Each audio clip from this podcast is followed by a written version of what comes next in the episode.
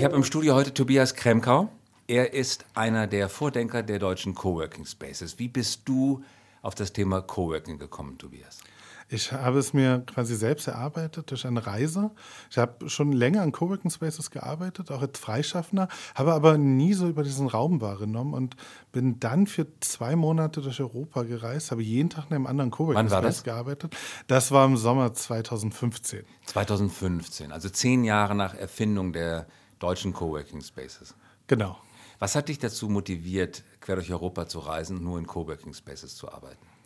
Ich wollte wirklich äh, verstehen und aber auch, glaube ich, nutzen. Die, die äh, These war quasi, wir haben diese technischen Mittel und äh, anstatt aber, äh, was weiß ich, in einem Café in Montmartre zu sitzen und zu twittern, sitze ich irgendwie am Hackischen Markt im Büro. Oder äh, in, in, in, Hamburg äh, blogge ich, anstatt in Venedig am Markusplatz in einem Café zu sitzen und mir wirklich auch noch ganz andere Gedanken vielleicht neben der Arbeit machen zu können, obwohl alles da war. Also die, die, die Technik hatte mich in dem Sinne befreit und trotzdem war ich so fest verankert wie eh und je in der Arbeitswelt.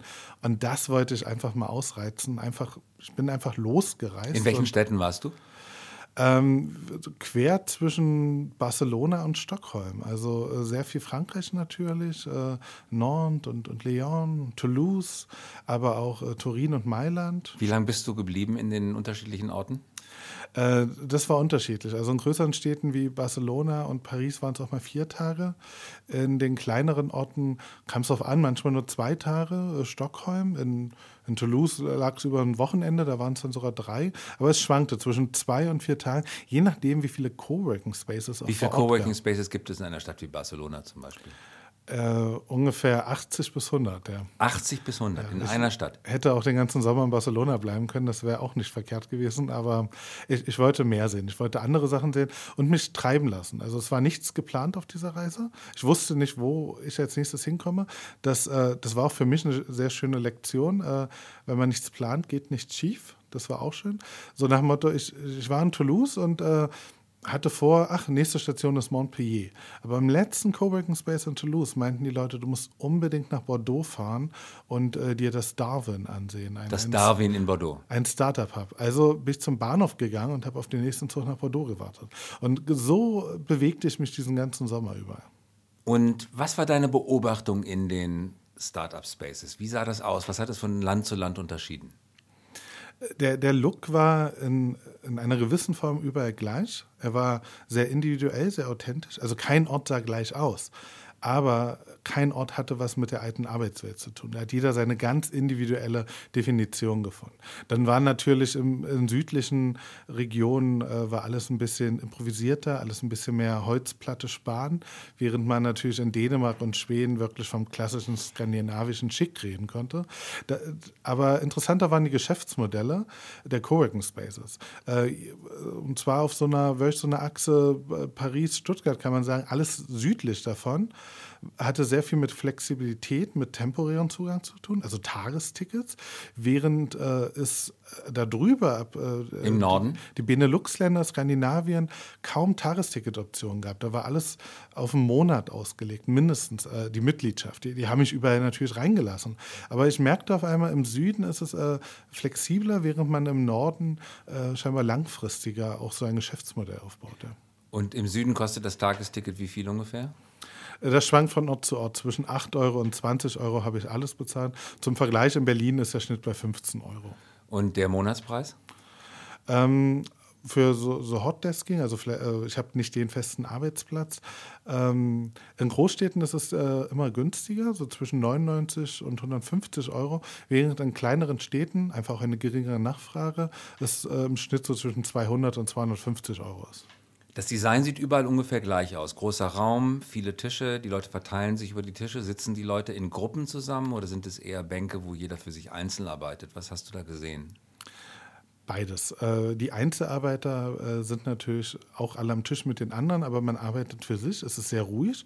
Und dann gibt es aber so kleinere Teams, Startups, vielleicht in der Größe von drei bis fünf Leuten. Die sitzen auch mal im Offenen und teilen sich den Tisch mit Einzelarbeitern. Äh, während sie später vielleicht dann eher den eigenen Teamraum wollen. Das ist meine Frage, kann das Coworking Space das anbieten oder nicht? Warum ist es in Coworking Spaces eigentlich immer angenehm ruhig, während sich in Großraumunternehmen, in Großräumen von Großunternehmen die Menschen immer große Sorgen darüber machen, Lautstärke, es werden Schalldämmschutzmaßnahmen ergriffen. Warum ist Lärm eigentlich, eigentlich das geringste Problem der Coworking Spaces? In den Großraumbüros gibt es ja auch äh, den Grund zu kommunizieren. Man arbeitet quasi äh, für das gleiche Unternehmen, man tauscht sich aus. Das hat man in einem Coworking Space erstmal nicht, denn jeder geht einer anderen Arbeit nach und jeder ist in dem Moment fokussiert auf seine Arbeit. Je voller so ein großer offener Raum wird, desto leiser wird es, äh, spannenderweise. Das, das Warum? Weil die Leute sich zurückhalten, weil sie den anderen nicht stören wollen? Genau, wir reden ja hier von eigentlich von Mitgliedschaften. Und äh, ich möchte ja morgen wieder in diesen Raum reingehen können und nicht begrüßt werden und vielleicht zum Kaffee gebeten werden. Ähm, das heißt, die sozialen Kräfte wirken ja viel stärker. Die meisten Coworking Spaces brauchen deshalb auch äh, kein Regelbuch oder so, sondern man setzt einfach auf die soziale Norm, nicht negativ aufzufallen, sich harmonisch in diese Community einzubringen. Warum gehen denn Menschen in einen Coworking Space, wenn sie eigentlich gar nicht kommunizieren wollen?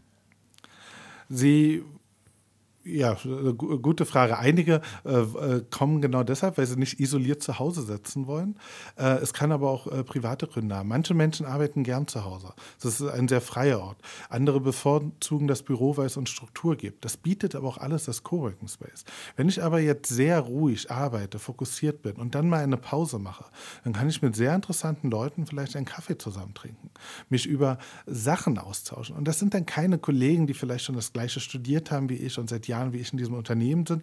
Das heißt, sehr ähnliche Ansichtsweisen entwickelt haben, sondern ich werde auf einmal mich mit Leuten unterhalten vom anderen Ende der Welt, äh, die was komplett anderes machen. Die, äh, das kann sehr herausfordernd sein, das kann aber auch sehr inspirierend sein. Wir sprechen da von dem Phänomen der Serendipität, einer zufälligen Beobachtung. Was bedeutet das? Das ist eine zufällige Beobachtung, die sich als sehr wertvoll erweisen kann.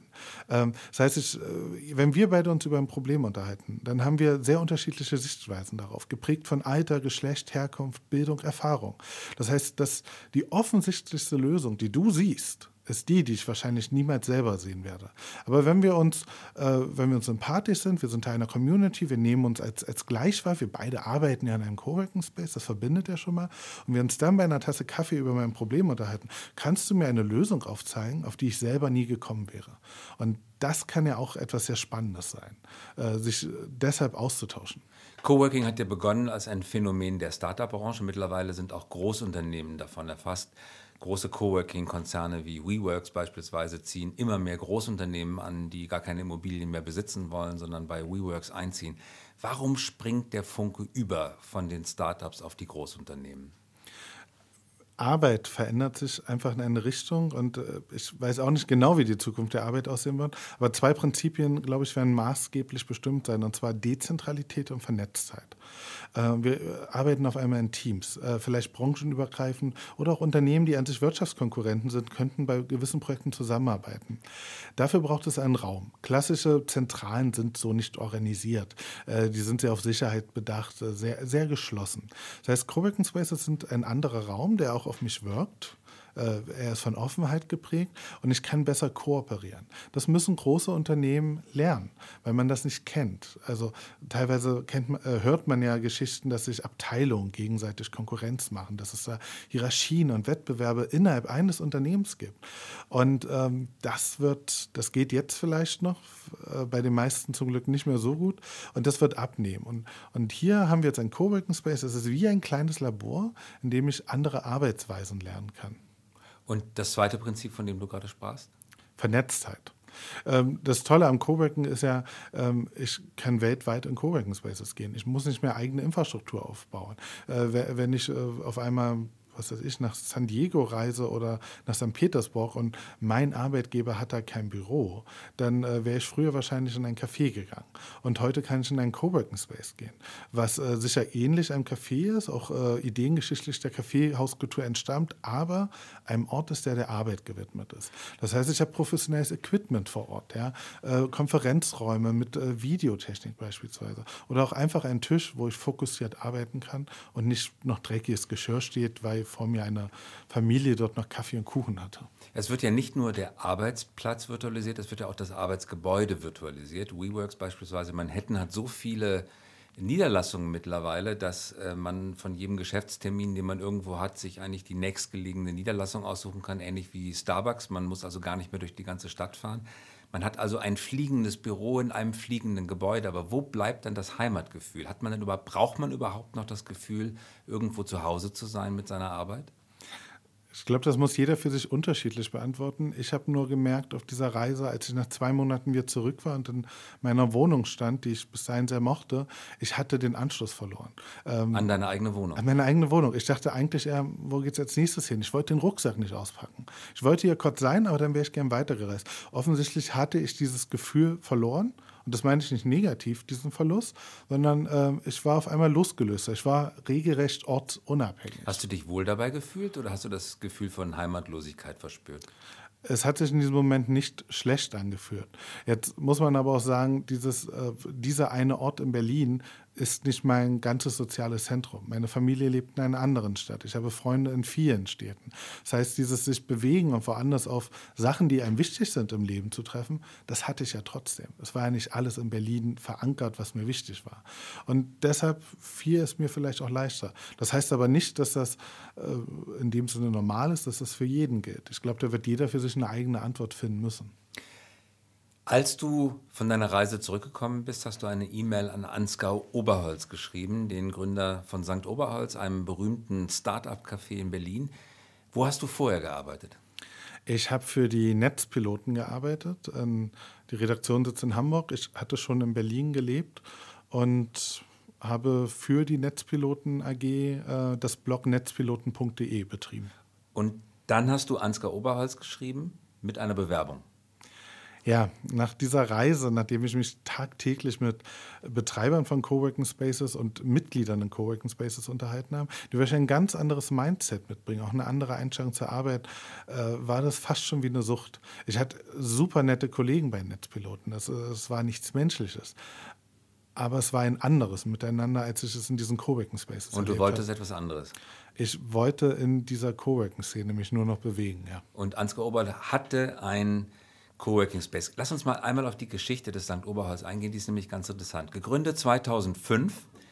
Du hast beobachtet, dass fast alle wichtigen Coworking Spaces, die zu dieser Zeit gegründet wurden oder die am Anfang in Berlin gegründet wurden, um 2005 gegründet wurden. In welchem Zeitraum war das etwa? Das äh, war im Sommer 2005. Das kann man weltweit so zwischen Juni und September zurückverfolgen. Also so genau auf zwei, drei Monate genau kann man das lokalisieren. Ich habe noch kein älteres, äh, keinen älteren Coworking-Ort gefunden als äh, Juni 2005. Ja. Und woran liegt das?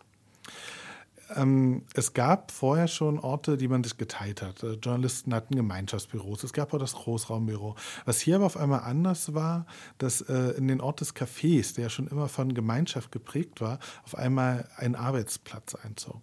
Und das war meines Erachtens äh, durch technologische Möglichkeiten wiedergegeben. Das heißt, vor 2004 waren WLAN-Karten in den meisten Laptops nicht Standard.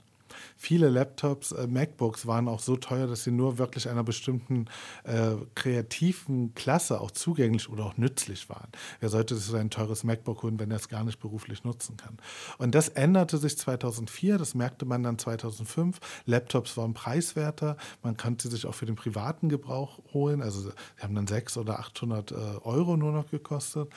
Und auf einmal waren die Leute, hatten sie ein Instrument in der Hand, wo sie auch woanders arbeiten konnten. Und konnten sich befreien von der eigenen das bringt, Wohnküche. Ja, das kommt alles, genau. Es kommt alles auf diesen einen Sommer auf einmal raus. Ähm, es, es gibt der Sommer Älteres. der Liebe der Digitalisierung sozusagen. Es, es war der Sommer äh, der, der ortsunabhängigen Arbeit wahrscheinlich, ja. Ein Sommer. Und dann sind die Leute in die Cafés gegangen. Wusste Ansgar eigentlich, was da passiert? Wie ist ihm das widerfahren? Er hat eigentlich ein Café gegründet und keinen Coworking Space. Ja, aber er hat ein Café gegründet, in dem er schon immer wollte, dass die Leute arbeiten konnten. Das heißt, Ansgar und auch seine Mitgründer und Kulla, die wussten noch gar nicht, dass das Coworking ist. Die haben drei Sachen anders gemacht. Äh, sie haben äh, Leute an den Strom gelassen, sie haben kostenlos ein offenes WLAN angeboten und sie haben lange Tische aufgestellt. Und lange Tische sind wirklich sehr entscheidend für die Commun das Community-Building. Was da wirklich passierte, äh, wussten sie nicht. Es wurde ja dann auch ein sehr berühmtes Buch im St. Oberholz geschrieben, Wir nennen es Arbeit von Holm und Lobo. Äh, das haben sie nicht mitbekommen, haben sie mir mal erzählt. Das äh, wurde ihnen erst bekannt, als auf einmal die Kamerateams auftauchten nach der Veröffentlichung des Buches und diesen Ort kennenlernen wollten. Ja. So ähnlich war es mit dem Café Manzini in Charlottenburg, da wurde die Agenda 2010 geschrieben und der Eigentümer hat es auch nicht mitbekommen, dass es genau da geschrieben wurde. Tobias, du hast gerade von den langen Tischen gesprochen. Welche Bedeutung haben diese langen Tische für die Funktionstüchtigkeit eines Coworking Spaces?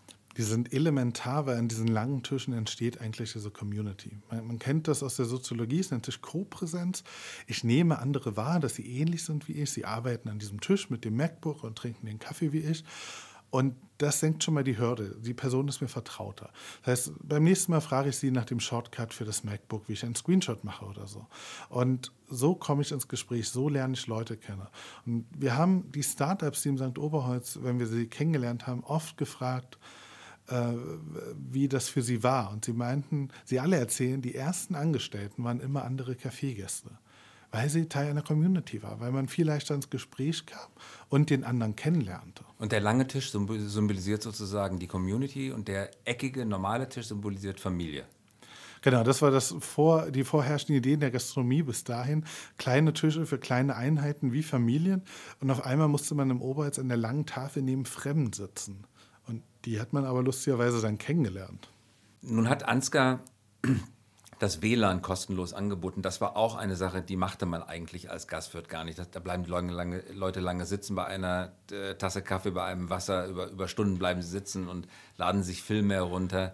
Warum hat er sich dazu entschieden, diese doch irgendwie wertvolle Leistung nicht zu verkaufen für 5 Euro die Stunde, sondern eben zu verschenken?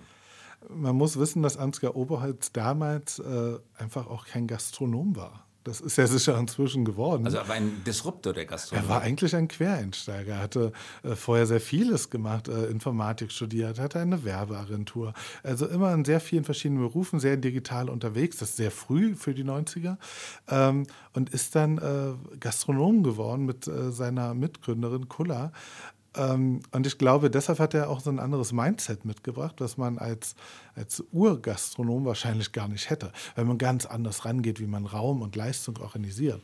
Und für Ansgar war das, glaube ich, einfach ein sehr wilder Raum und deshalb muss Spaß gemacht haben. Und würdest du sagen, das Oberholz ist das Epizentrum der Coworking-Kultur in Berlin, in Deutschland, vielleicht in Europa? Ich würde sogar weltweit ist es ja einer der äh, meines Erachtens ersten fünf Orte für das, was wir heute Coworking nennen. Es ist eine der vier. Wo waren die anderen vier?